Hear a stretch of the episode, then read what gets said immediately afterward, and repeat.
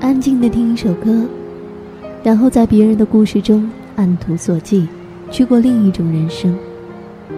终于知道，其实，在这个庞然的世界中，你并不是孤单的一个。轻轻问候一句：“你好，我是珊珊。”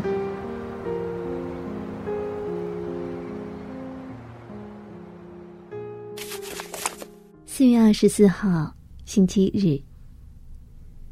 又荒唐的度过了一天。想一想，这在以前规律的生活当中似乎不太可能发生。对于这样的挥霍，似乎有一点不安。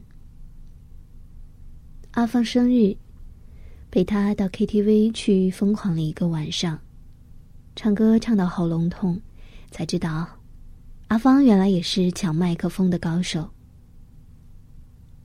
晚上的网络塞车塞得严重，几乎听不懂地在说些什么。